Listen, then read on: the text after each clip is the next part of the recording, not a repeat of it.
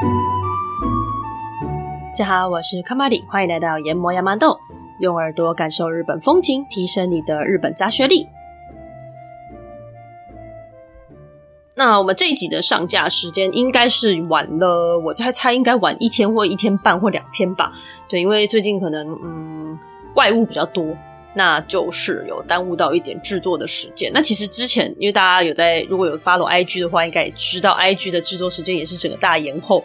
然后过了大概应该已经两个月了吧，我好不容易总算快要追上 IG 的进度，但就变成说呃现在制作节目的速度有一点。地累那有点赶不太过来，就变成说我平常做工作之外的时间，还是要呃，就是看资料啊，然后做讲稿这样子。因为我其实讲稿真的是蛮花时间的。对的，那制作这样子的节目当然都不是很容易啦，所以也敬佩很多就是做节目的人。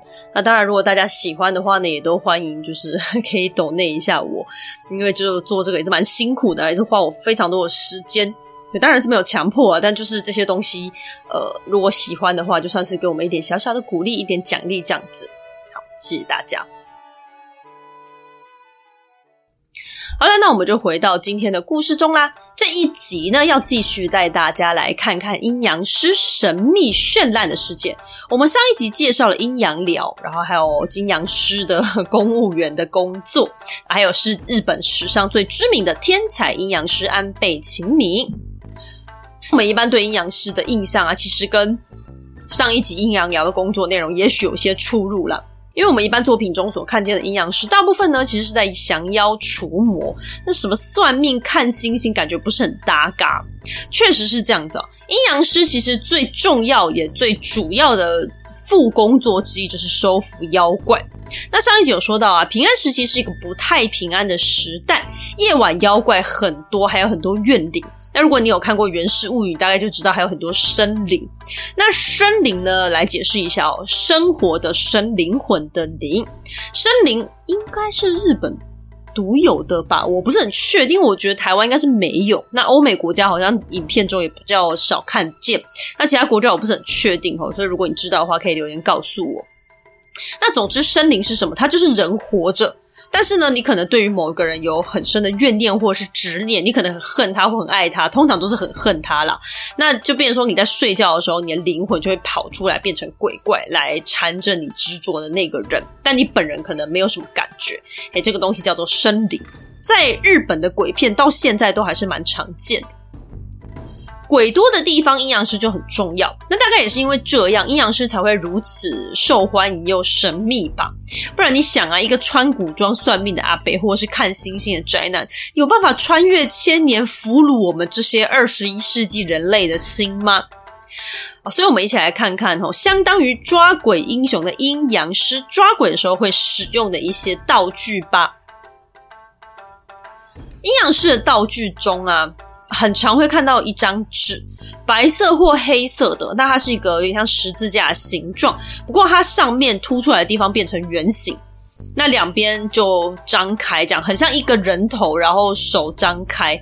那这个东西呢，如果你有看过《神隐少女》的话呢，它里面其实有出现，就是汤婆婆她用来追杀白龙的一大堆纸张。那这个白色的纸呢，它叫做式札，仪式的式，札幌的札。西基夫达，那“札”这个字呢，在日文里面它是一个板子，可以记录东西或者是当做什么东西的证明。材质不拘，像有的居酒屋不是会把菜色跟价钱写在木板，然后一片一片挂在墙上吗？那个东西就叫做札札达，或者是呢，贴在门上的一片符咒也可以叫做札。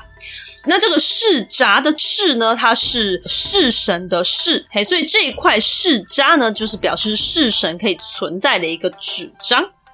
那什么是世神呢？世神一样是仪式的式，神明的神，叫做 Shikigami。式神呢，它根据不同的文献，它可能会写成式鬼，嘿，或者是式神。诶，只是说改成士别的士啦。那这三个东西其实都是一样的。式神呢，他们是供阴阳师来驱使的鬼神啊、妖怪啊、幽灵一类的。那至于说他是神还是鬼，就根据他的心是善的还是恶的来决定。那这些神呢，可能是被收服的啊，也有可能是跟随的的啦。总之就是跟着阴阳师啦。那有些事情需要看不见的力量来解决嘛，这个时候就会派他们出来。诶，所以《神隐少女》里面汤婆婆会派这些式神来追杀白龙，也是因为这样子。那至于释迦呢，它就有点像神显像的一种方式，平常就只是一张普通的纸哦。那阴阳师下咒之后呢，可以让式神的意念攀附上去，或者是把这个纸呢变成不同的模样，很，像是我们上一集有讲到，就是呃把它变成一只鸟来追捕人家。好，那我们回到式神哈，式神呢，根据它的样貌还有形态呢，可以分成以下几种：思业式神。西鸠西，思想的思，然后作业的业，它呢是阴阳师的意念幻化而成的，所以形态就可以自由变换哦。像上一次讲到那个鸟，它其实就算是思业式神的一种。不过呢，它因为就是阴阳师本身实力的体现啊，所以阴阳师如果很强大，像安倍晴明这个样子的话呢，他的力量就会很强大。那当然，如果能力不怎么样，你就不用指望他会有多厉害。拟人式神拟人式，嘿，拟人化的拟吼。那我们上一集故事中蛮常出现，就是这个东西，就是你用不同的东西去幻化成人，诶，像是用什么释迦啦、草啦、稻草啦等等等，在这些物品里面注入灵力。那如果拥有自己像人一样的意志的话，就属于比较高级的拟人式神。那如果没有意识，就是单纯还是受人操控的话，就属于比较低阶的式神。而可能是因为比较方便啦，所以阴阳师最常使用的就是这种拟人式神。好，那以上两种都是自己变出来的。如果是从外面收服来的，叫做恶行伐式神阿库鸠巴西西基嘎米。恶呢是罪恶的恶，行呢是行为的行，罚就是惩罚的罚。恶行伐式神。那所以你看汉字呢，就可以理解它是不好的、邪恶的、罪孽的。这种呢，就是过去做了不好的事情，那在阴阳师降妖除魔的过程中被收服来成为小弟的一个概念。那不过呢，就跟你用暴力强迫坏人当自己的随从一样，你随时都要很小心。如果你的哪一天生病然后受伤，你可能就会被呃被反过来干掉。那式神也是一样，如果阴阳师的能力减弱，你很有可能就会反过来被式神所吞噬哦，要相当小心。天才阴阳师安倍晴明就没有这个问题，他相当擅长收服恶行法式神，而且式神还多到怎么样？他底下有非常多很强的恶行法式神，在他家帮忙做家事，这个画面真的蛮荒谬的。但不过呢，是下咒或者是用式神害人都一样啦。只要是有不好的一些仪式，就会有恶报。那那个时候呢，因为秦明的名声很大嘛，那能力很强，所以就很多贵族会找他帮忙。因为就是贵族彼此之间可能恨来恨去的，所以他可能会被敌人所下咒术。那下咒的人呢，他如果咒被对方给破了，就会受到法力的反扑，也还蛮可怕的。不过那，当然啦，不管是下咒啊，或者是呃阴阳术啦，那或者是我们人在这个世界上啊，都不要做坏事害人啊。那只要做坏事呢，不是不报，是时机未到。好，那我们回到式神哦，因为安倍晴明有很多式神，每个阴阳师他们可能会有自己的算是式神团队吗？那只是安倍很多啊，他多到可以搞一个自己的军队。对，就是这么多。那其中最知名的就是有一个叫做十二神将，十二神将呢是他从他的诸多式神之中选出来的，根据方位啊、天干啊等等等搭配在一起的一个军队哦。就好比说什么东青龙、西白虎、南朱雀、北玄武啊，就是四位中的四方神兽嘛。那十二神将里面也有属于这个职位的鬼。而安倍呢，他就会把收服的恶行法式神依照他的特色去分类嘛，那就还有分成什么六位吉将，嘿，就是吉祥的吉，然后将领的将，然后还有六位的凶将，凶恶的凶。那调动他们的时候，会搭配他们各自的特色啊，还有天时地利啦，还有当时的状况啊，也许是敌人啊的一些弱点什么的。反正就是因为安倍对于天文学、星座学本身就很了解嘛，所以在跟这十二神这样搭配，几乎就是天下无敌。侍神呢，一般可以当侦察啦、下咒啦。诶，不过刚刚有讲嘛，像安倍这样子的话，就会请他们来当一些日常生活中的小帮手啊，当护卫啦，或者是家政妇啦等等的。那不过传说，因为安倍的太太觉得侍神蛮可怕的，所以安倍就有特别做一个小屋子，让侍神住在里面。也真的是有才华人，就是任性哦，强大神被他拿来当做家庭小精灵。那人们常说啊，工具本身没有好坏，端看使用者的心态。所以式神可以攻击别人，自然也可以保护别人。但是呢，保护用的话，通常就是拟人式神比较多啦，因为人形的纸张或者是稻草人画成一个人形，然后就可以拿来当做手绘来应用。到了现在啊，要除煞的时候，他们还是会习惯把式渣呢贴在家里面，就有点像是守护灵的概念。好，那刚才有讲到安倍晴明有他自己的十二神将，所以现在我们就来介绍一些在阴阳师相关的故事里面，也许会很常看得到的式神或者是一些法术。一开始要介绍这个叫做前鬼跟后鬼，也就是前面的前跟后面的后。前鬼叫做 Zenki，后鬼叫做 Goki。这个前鬼后鬼呢是夫妻，嘿，前鬼是丈夫，特色是手持红色的斧头；后鬼是太太。会拿着装有蓝色水的水瓶。那么的其他的名字是什么？善童鬼，嘿，善良的善，童子的童，Zendoki，或者是呢妙童鬼，嘿，玄妙的妙，Myodoki。那或者是说呢，前鬼它还有其他名字叫做义觉，嘿，义气的义，觉察的觉，Gikaku，或者是义学，哎，学习的学，Gigaku。那后鬼还有义玄，诶玄妙的玄，Gigan，或者是义贤，贤惠的贤，Giken，也就是这些名字，大家可能也许在不同的作品里面，他会用不同的方式登场。那总之就是都是在指这两位前鬼跟后鬼。这两尊鬼，他们本来是恶鬼，专门诱拐人类小孩。那当然，其他讨厌的事情他们都会做了，只是说就专门喜欢呃诱拐人家小孩。那他们后来遇到了一个僧侣，他叫做易小角。Eno Ozuno，义小角，他是日本修验道的始祖。修验道我们在富士山那一集有提过，他是以山岳为信仰的一个宗教。那这个一小角呢，遇到两位鬼之后，他也没有说把他们杀死或是怎么样，他很慈悲的开导他们。他故意呢把前鬼后鬼的小孩藏起来，让他们感受到孩子被抓走那种父母亲伤心的感觉。学习到人类的感情的前鬼后鬼呢，就决定跟随易小角，成为他的嗯武器吗？也不是，应该算随从吧。那也因为这层关系啊，所以如果现在可以看到前鬼后鬼的，例如说画像或者是故事，通常都是跟在易小角身边哦。犬神伊努嘎咪，这个很多只要跟灵异啊、灵体相关的作品，都蛮高机会可以看得见的。我们先说说犬神要怎么制造好了。犬就是狗嘛，所以呢，他们一开始先让狗处于极度饥饿的状态。然后再把整只狗活埋在土里面，露出一颗头，然后再来就是在他面前放食物，但是不能让他吃到，直到呢他快要饿死，心中充满怨念的时候，就把他的头砍下来。那据说这个时候头会自动飞向食物的方向去吃了，就可见他执念之深。那再来就把这颗头呢烧成骨头，然后再放入器皿中祭祀。那接着呢就会变成一个听凭做法人的指令，十分忠心的一个犬神。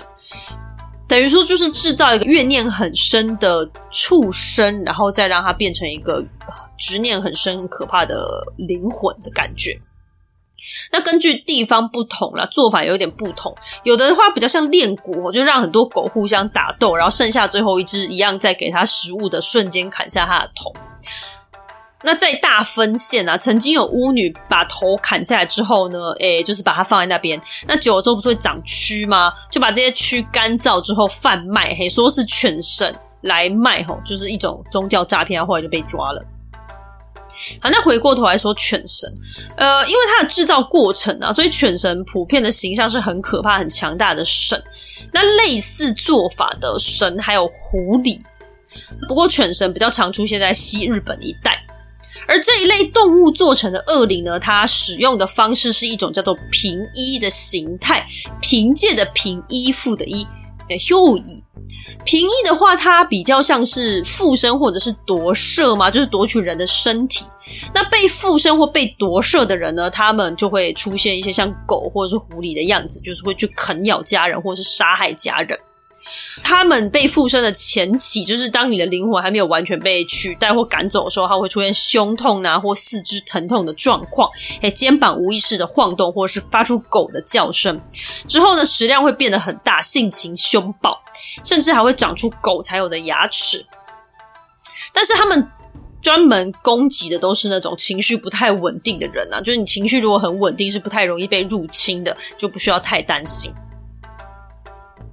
蛊术，蛊术子，蛊术呢，跟我们常见到中国或者是东南亚一带的巫蛊差不太多，就是把什么蛇啊、蜈蚣啊之类有毒的动物放到一个罐子里面，让他们去互斗、互杀、互吃，那最后剩下的那一只就会被拿来祭祀，接着就用它的毒来下咒，或者是直接下毒害人。据说呢，被下蛊的人呢，一定时间内会死亡。那这个东西因为实在是穷凶极恶啦，所以在平安时代是直接被下令禁止的。好，那还是如同前面所提吼，咒杀他人啊，不管是用神啊、下咒术啊、骨骸啊，什么都好啦。那跟台湾民间的原则差不多，下咒的人是有一定风险的，因为你只要被拆穿，或者是你的法术被破，都会遭到反噬。那还是老话一句哦，坏事不能做啦。君子爱财，但是取之有道。所以，就算你是赚钱，也不能做不好的事情哦。安倍晴明后来怎么样了呢？传说他娶了五个太太，那五个太太各自生孩子，而安倍呢也很公平的把灵力跟知识交给这五位孩子，成为五房，继续传承着安倍晴明的阴阳师法术，刚好分别继承了金木水火土，也就是阴阳师们比较基本的五行的概念。那安倍的后代到了现代都还存在着，并且继续着这项千年的家传行业。我们有提到阴阳师有很多功能啊，包含实质上天文历法的运算，或者是比较玄妙的卜卦抓鬼。那还有一个蛮重要的工作，我们还没有提到，就是下结界。在过去，阴阳师他是公务人员，所以他们最主要的工作啊，不管是呃刚刚说到的所有工作，其实主要目的都是为了保护天皇，并且确保国家可以正常运行。而结界这个东西，其实在日本的传统概念中很常出现。好比说，我们之前介绍寺庙会有个鸟居嘛，那那个鸟居其实就代表人与神的结界大门。你进入鸟居呢，就是代表里面是神的领域了。或者是呢，在横纲，就是相扑横纲的腰际上绑的注连绳，嘿，它在神社中也很常看见。这个东西也是代表一个结界。在日本文化中啊，结界的存在其实比你想象的还要普遍。我们这边就举一个比较有趣又常见的例子：日本人吃饭之前呢，会把筷子横放在面前嘛，那就是人跟食物的中间，然后接下来就会合掌念“いただきます”，就是我要开动了，接着才会把筷子拿起来开始吃饭。这个动作呢，其实就是一个破除结界的动作哦。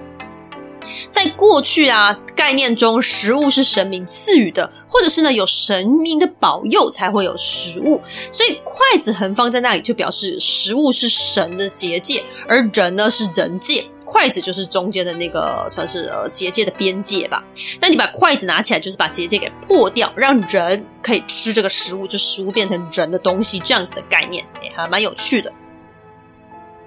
阴阳师的力量一直到后来都还一直被掌权者所利用了。像战国时代有很多大名啊或地主啦，就会让阴阳师来布结界保护国土。那很有趣的是呢，其实到了现在呢，都还有结界保护着现在日本的首都东京。事情是这样子哦，最开始是江户时代的将军要求阴阳师来布结界在江户。但是呢，那个时候是将军掌权，他们住在江户，但是天皇呢，就是呃，算是一个半傀儡的概念，是住在京都的。但是阴阳师的祖祖辈辈，他们其实主要是负责保护天皇，那就有一点点不太情愿帮将军布结界，因为将军跟天皇就是对立的嘛。所以呢，不知道是不是这样子啊？这个结界就是可能布的有点随便，结界撑不了多久，到了江户幕府要结束的时候就烂的差不多了。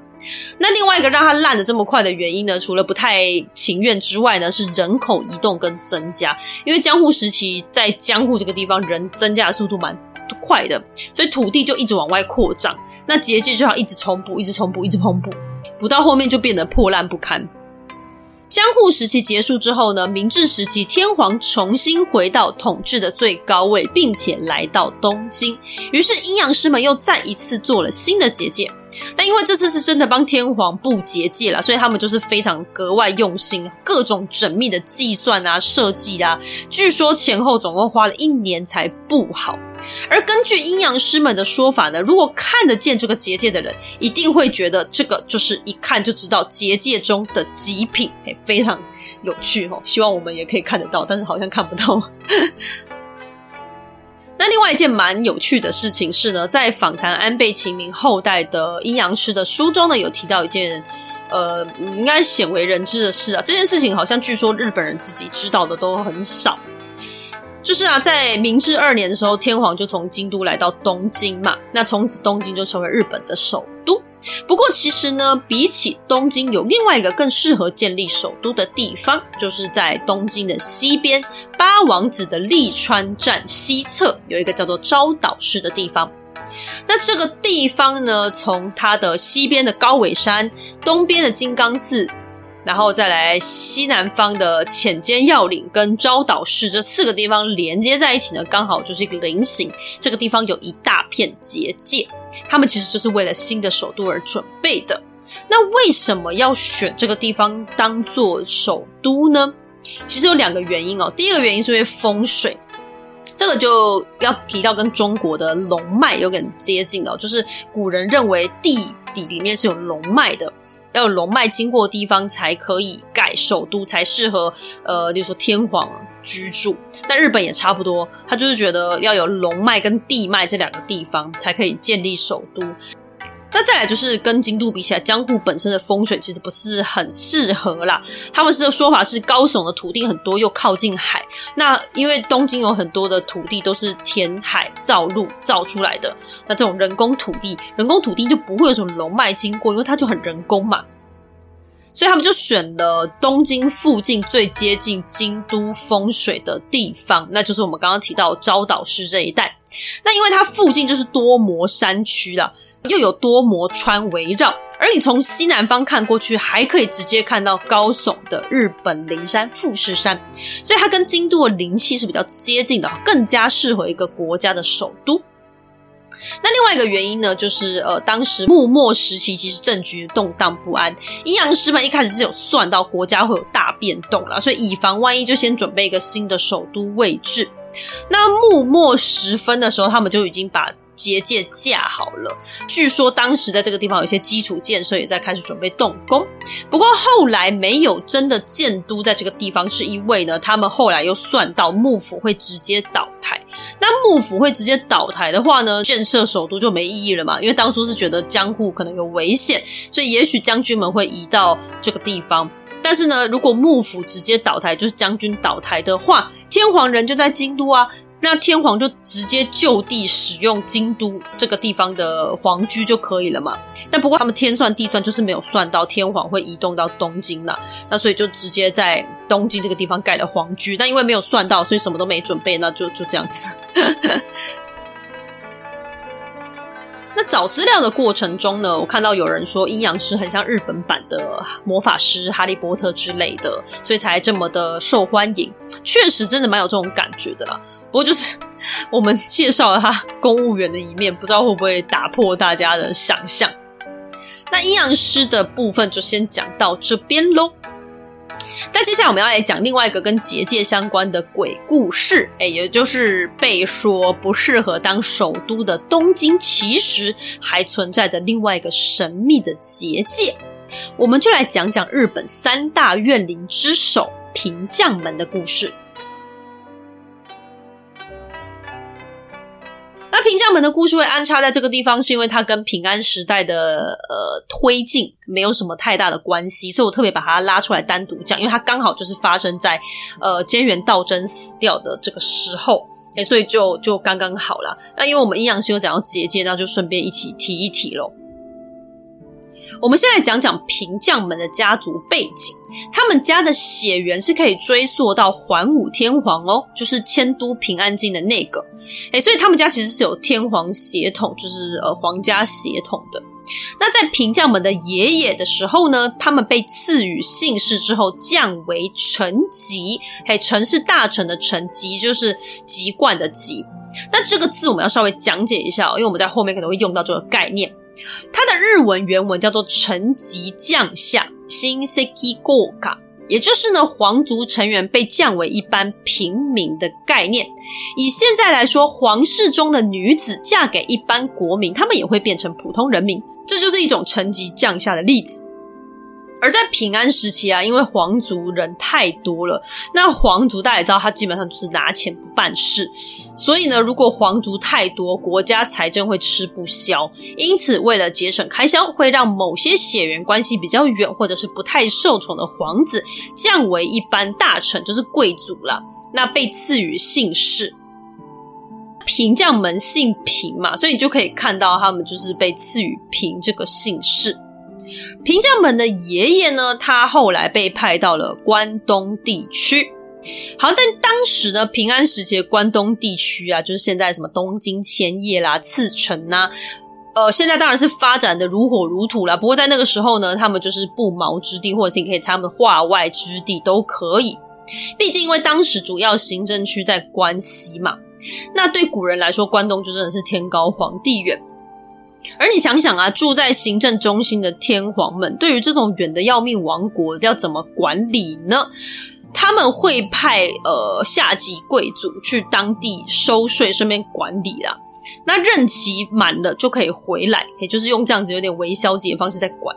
啊，不过你想一下，如果你在京都是下级贵族，你可能会被欺负，会被嘲笑，然后钱可能很少。但是呢，你动身前往不毛之地之后，你就会变当地的老大，你可以命令那些该死的平民，然后为你做事。诶，所以如果你是这些贵族的话，你。可能在那个地方你就不太想回来了嘛，毕竟你回来就要看人家脸色。你在当地呢，你反而还可以作威作福。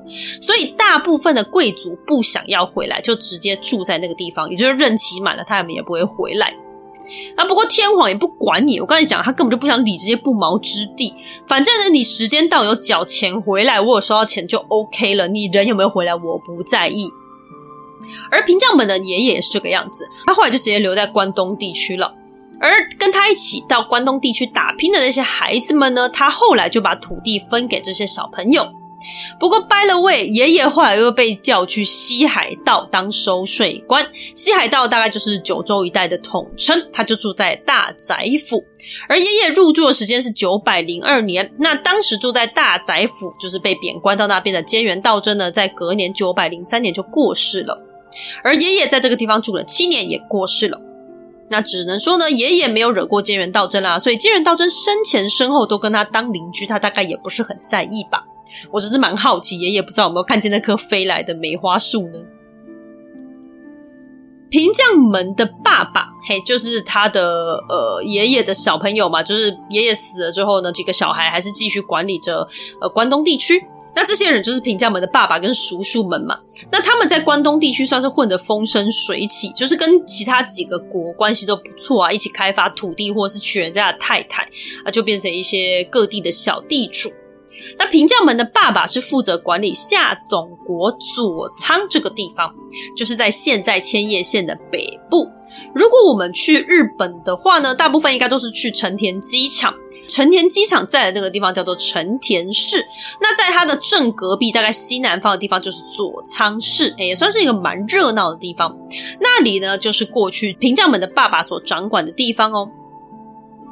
平将门平野正门。出生于西元九百零三年，就是菅原道真过世的同年。他十五岁的时候有前往京都，变成藤原北家的藤原忠平的随从。那呢，他的志愿其实是成为减非为使啦，那就是简单来说，在京都城外巡逻抓坏人，就是警察。不过呢，他的官位一直升不上去，他最高最高就只到隶属于藏人所底下的天皇护卫，也就是真的不是很高。那不是因为平将门很废，我们等下听到后面就知道平将门很强。但是呢，只是因为呢，当时的朝廷已经被一个氏族给霸占了。嘿，大家都知道是谁，大声的说出来，藤原氏。反举比较好听的官位，基本上都会被藤原氏给端走，哪里还有外人说话的份？更何况一个低级贵族呢？刚好在这个时候，平将门的爸爸过世了，爸爸英年早逝，只有三十五岁就过世了。诶，所以呢，平将门就干脆放弃梦想，回到关东去接手父亲的位置。京都呢，有霸道的藤原氏，回家之后也没好哪里去，有一大堆叔叔在等着他。不知道是不是因为看他年纪小啦，叔叔没事就会来捞一点他们家的土地，还摸一点摸一点走。那除此之外呢，平将门想要娶的女生全部嫁给他的三个叔叔。那这三个女生的爸爸叫做源户。那这个人他没有太多的记载啊，只是知道他当时拥有诶，大概现在赤城竹波山一带的土地，就是一个类似山大王或者是大地主的一个概念哦。那这就是可能为什么大家都想要娶他女儿的关系吧。源户的女儿都嫁给别人也就算的，源户的儿子还爱慕着平将门后来娶的妻子，那平将门就很不爽啊，反正新仇旧恨嘛，就是叔叔们跋扈啊，然后源户的儿子又很无理低级，从小就能武善战，甚至在京城当过护卫的平将门直接带兵把他的大叔叔国香还有源户的三个儿子给宰了。那当然，这么一宰就直接惹毛源户跟他其他叔叔们嘛。那这些人呢就开始展开报复。首先呢是源户进攻，但不过他马上就被打得落花流水。接着两位叔叔再加上死掉那个人的儿子，三个人一起合作击杀平将门，但不过还是被打得落花流水。那你看这些人气不够，你又打不过人家，怎么办呢？好气好气哦，那就只好指出最终手段，告老师啊，不是告朝廷。他就告说平将门嚣张跋扈，还试图谋反。哎呦，试图谋反四个字不得了，所以平将门马上就被抓回京都。但人家就没谋反嘛，所以他们怎么调查就是找不到谋反的证据，所以京都朝廷就认为哦，他没有要谋反，但是还是把人家关起来了，不是很懂是什么概念。那直到两年后呢，刚好朱雀天皇大赦天下，嘿，他就被放回关东了。好了，那回到关东之后呢，仇人都还活着嘛，所以平将门前脚一回关东，后脚叔叔们就跟上了。不过所谓多行不义必自毙啦，这两位叔叔很快就被朝廷给抓了。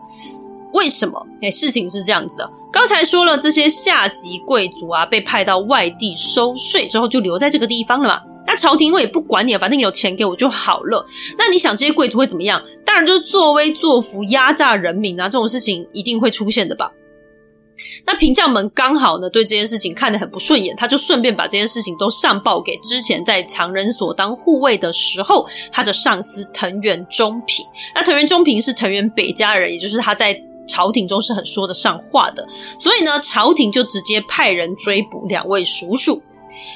这两位叔叔就开始逃跑啊，一个呢在逃亡的过程中病死，另外一个直接下落不明。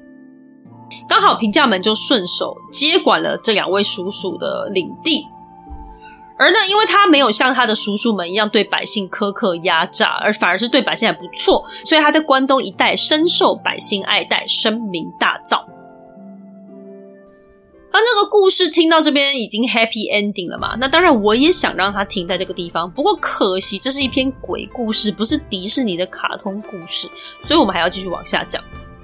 西元九百三十九年，有一个叫做藤原玄明的地方豪族，也就算是地方上的贵族啦。他因为逃漏税的问题，跟茨城县的呃收税官员起冲突，就是人家叫他缴钱，他不要缴嘛，两方都打起来了。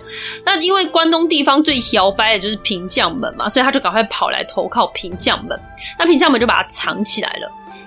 接着呢，收税官一路杀过来，劈头就要平将门把人交出来。平将门直接拒绝，收税官很气啊，坚持还要搜索。那接着两方就直接打起来了。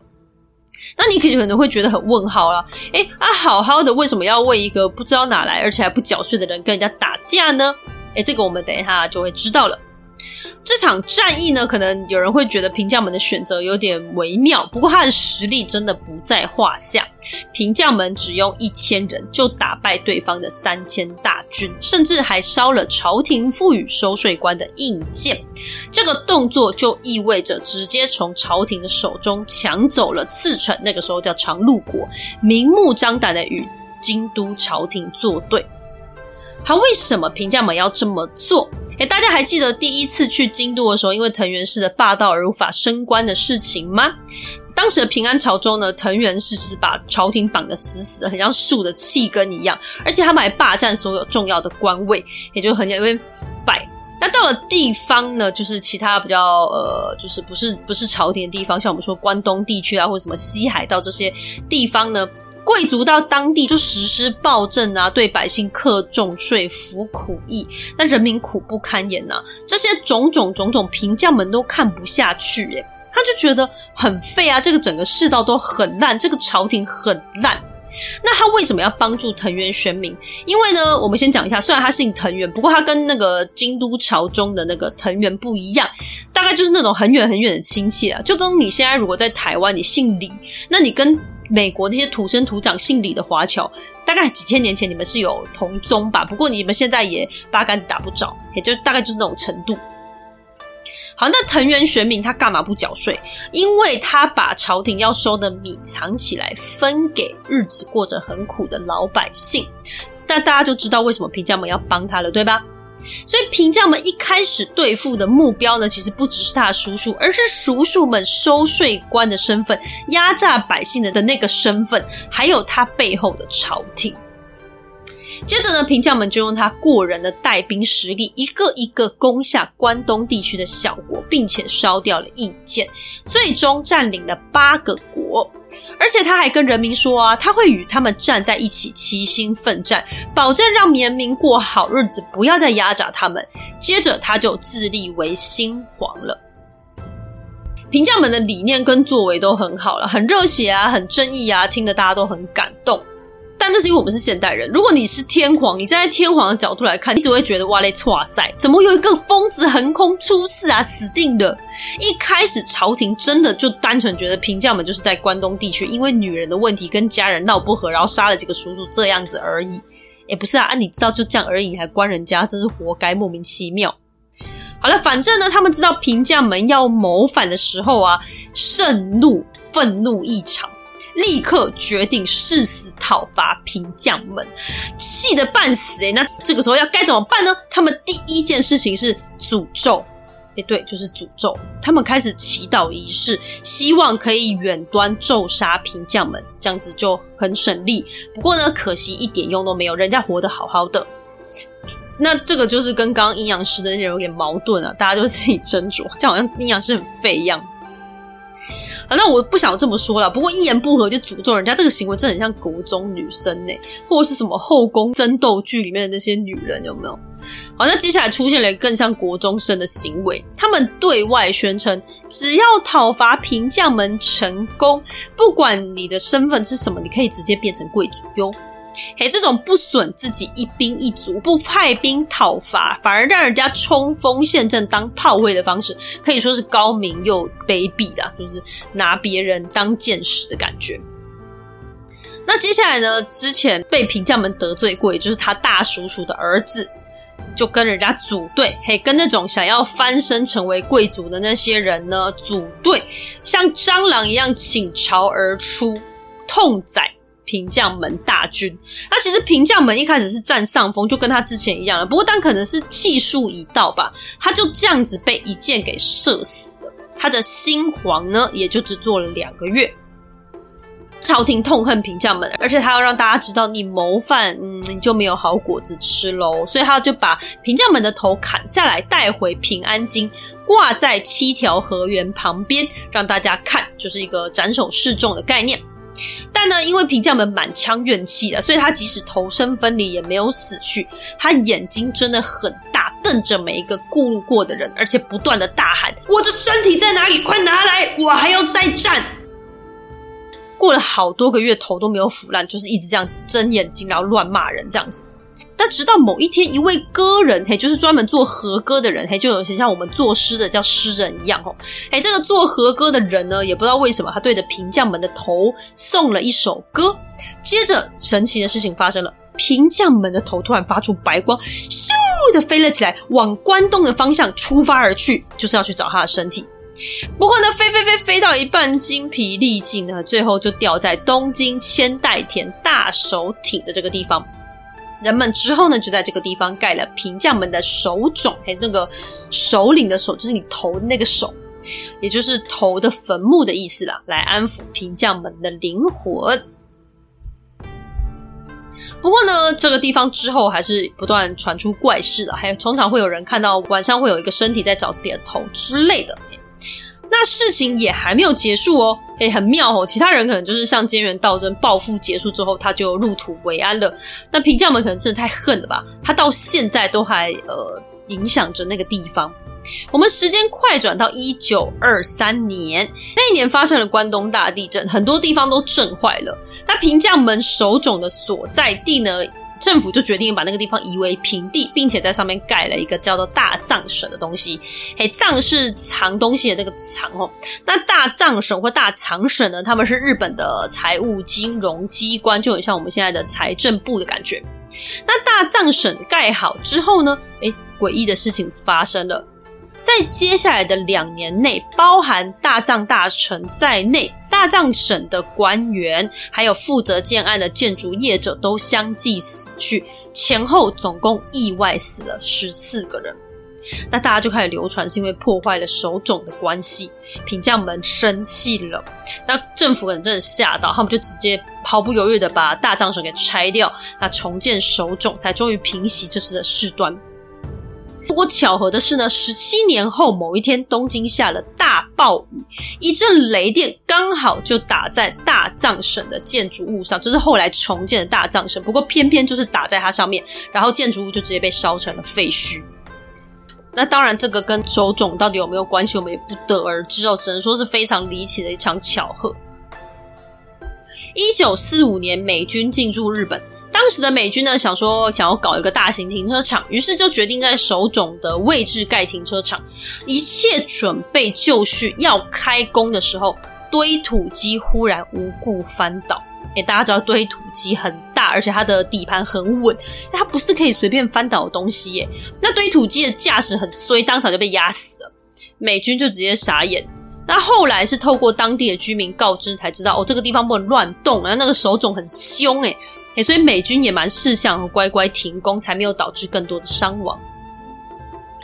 那除了直接破坏手冢之外啊，其他这个地方附近有蛮多的算禁忌吗？就好比说，如果你在附近有办公大楼的话，你如果面向手冢的那个房间，就会比较容易生病。所以后来呢，他们就是诶在盖建筑物的时候就知道，哦，面对手冢的房间是不能有窗户的。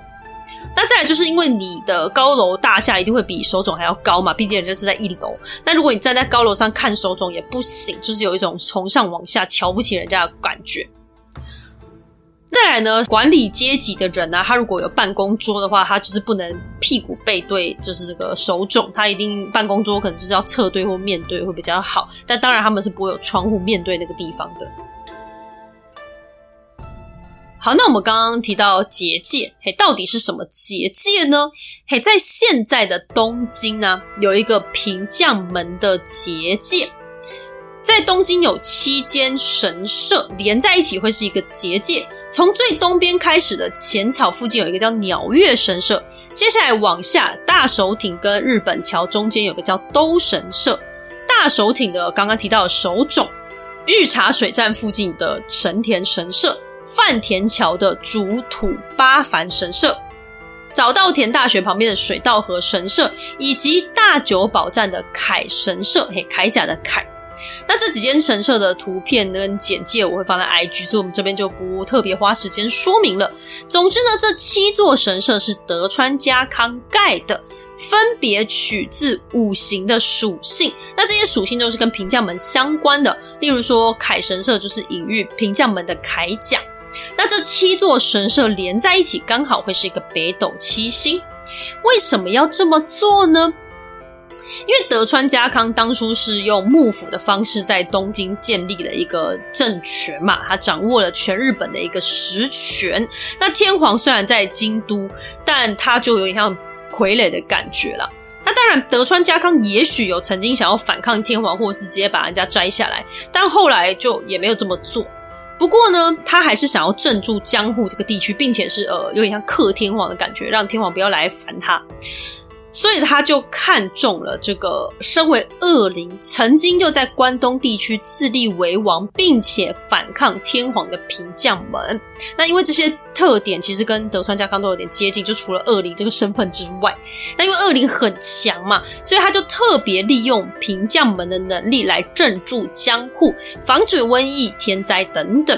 那有没有用？当然就是呃，我是觉得应该没用，因为江户时期其实瘟疫、天灾也是不少啦。好，那除此之外，他还建立了一座神社，叫做神田神社，也就是北斗七星正中呢，位于御茶水站附近的那一间神田神社。这间神社同时祭祀了重要的三个神，一个呢是。平将门嘛，那另外一个是大己贵命，也就是大国主命神，还有跟大国主命神一起建国的少彦男神。那至于说这些神是谁呢？我们这边就不多说了哈。总之呢，如果你没听过的话呢，可以回去听五到九集的神代故事系列。那这两位神他们会出现在第六集。好，那平将门就是被当做第三位神嘛，就是一个镇压灾厄的神而祭祀在这个地方。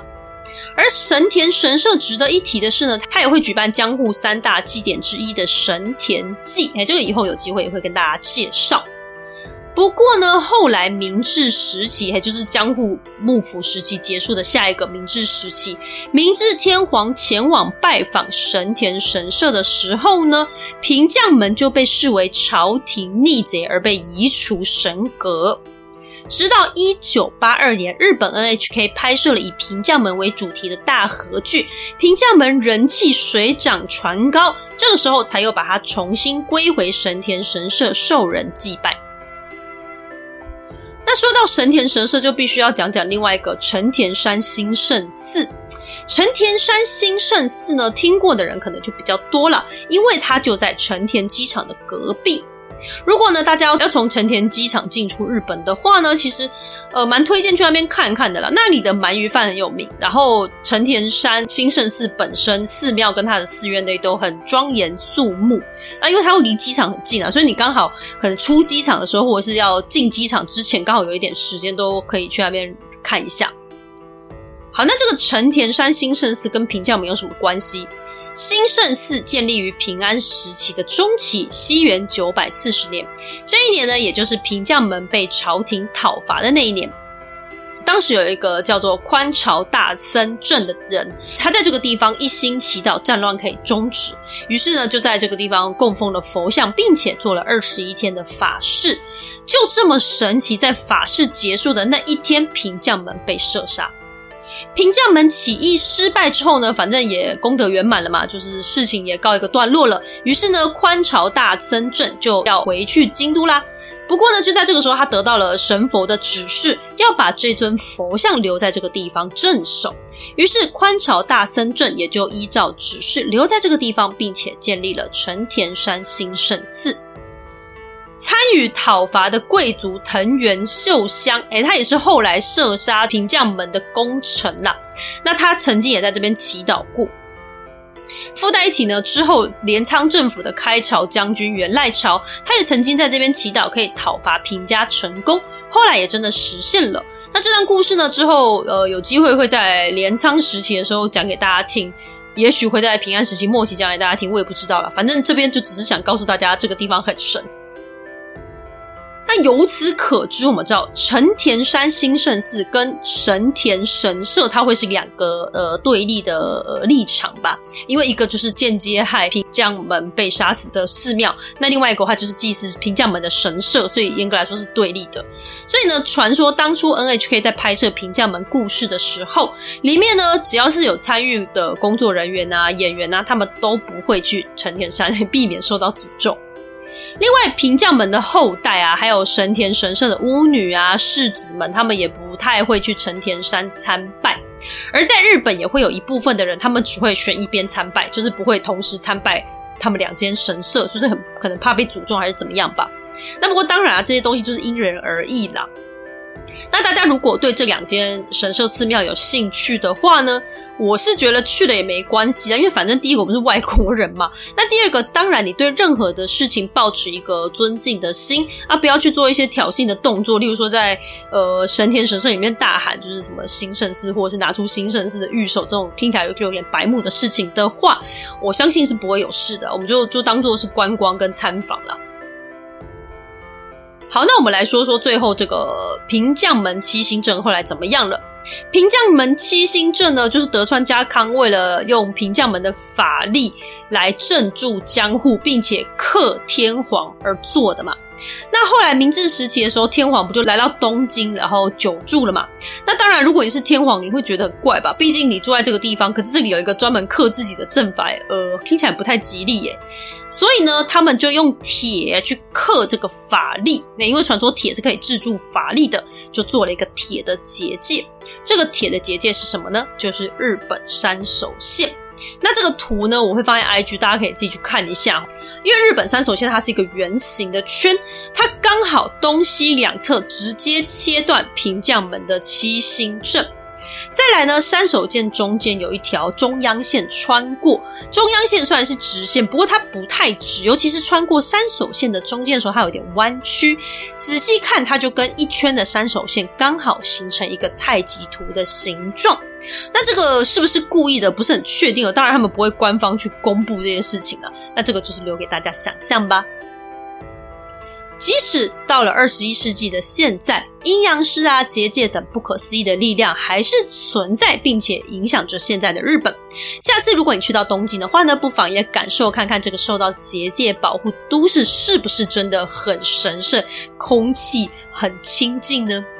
那对于有怨灵有兴趣的话呢，也建议大家可以去看看手冢，但切记心怀敬畏，不要有轻浮的态度，小心平将们的头晚上来找你要身体哦。好了，今天这一集我们就介绍到这边啦。下一集会继续帮大家把平安中期的贵族们全部请回来，一起来看看藤原家族最摇摆、最嚣张的大家长藤原道长。如果你喜欢我们的节目，欢迎在 Apple Podcast 点击五星好评，或者到节目下方点选抖内连接，给卡玛里一点支持与鼓励吧。今天谢谢你的收听，我们下集再见，拜拜。